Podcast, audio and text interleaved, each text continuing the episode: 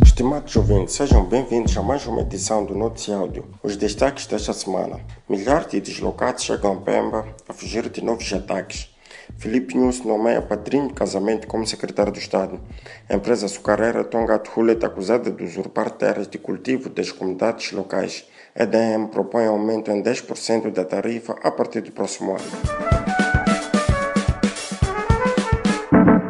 Recentes confrontos entre as Forças de Defesa e Segurança e o grupo de terroristas nos distritos norte da província de Cabo Delgado forçaram uma nova onda de deslocados desde sábado passado, com cerca de 2 mil pessoas a chegar à cidade de Pemba em barcos artesanais. Segundo a Voz da América, os deslocados também fogem à fome e à cólera que fustigam as zonas atingidas pelo conflito. Alguns chegam à cidade de Pemba desmaiados devido à fome, visto que permaneceram muitos dias no mato ou durante a viagem por mar sem ter comido absolutamente nada. Há até casos de mães que deram parto no meio de um barco. O Centro de Integridade Pública, CIP, alerta que o conflito armado em Cabo Delgado provocou já a pior crise humanitária na história de Moçambique e avisa que a mesma tende a agravar-se sobretudo na cidade de Pemba, que já não tem espaço para acolher mais deslocados de guerra. Presidente da República, Filipe Nunes, nomeou Agostinho Langa Júnior para o cargo de secretário de Estado do Ensino Técnico Profissional. Trata-se de uma secretaria de Estado que foi criada na tarde de segunda-feira e funciona no Ministério da Ciência e Tecnologia, Ensino Superior e Técnico Profissional.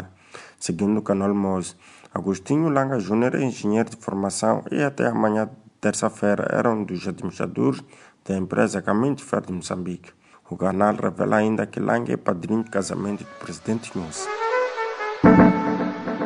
As comunidades de Chicuco, Mulemani e Mukombo, no distrito de Macude, província de Maputo, acusam a empresa Tonga Tshule, proprietária da açucareira de Chinavane, de ter usurpado as suas terras de cultivo em conivência com as autoridades distritais e do governo e da província de Maputo. O caso de Macude teve o seu início em 2008, quando a empresa manifestou o interesse de ocupar as machambas das três comunidades para transformá-las em campos de produção de cana-de-açúcar e, como compensação, prometeu construir uma escola, centro de saúde, represas, energia e emprego nas suas plantações. Entretanto, as comunidades dizem que a empresa não cumpriu com nenhuma promessa, mas há mais de 10 anos que está a produzir cana-de-açúcar nas suas terras.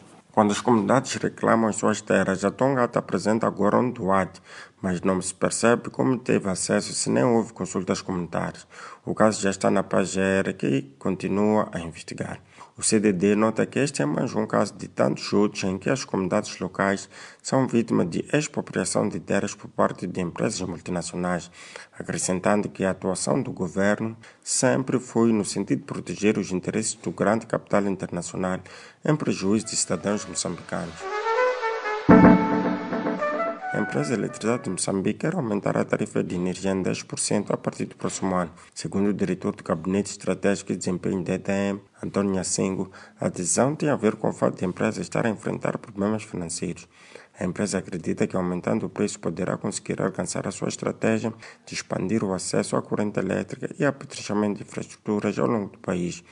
Entretanto, a EDM espera lucrar 269 bilhões de meticais até 2024. Esta foi mais uma edição do Noticiário produzido pela Plural Media. Fique ligado em nossos canais no Telegram e WhatsApp e tenha um like à página Noticiário no Facebook para receber mais notícias semanalmente. Fique atento à próxima edição.